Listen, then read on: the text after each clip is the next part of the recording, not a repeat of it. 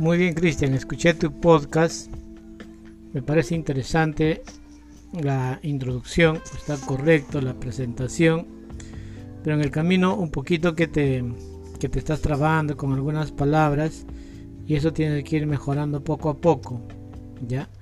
Eh, no confundas, siempre se analiza un problema partiendo de las causas. Primero las causas, luego las consecuencias. ¿ya? También el tema central del podcast era la contaminación del aire y los efectos en la salud de las personas.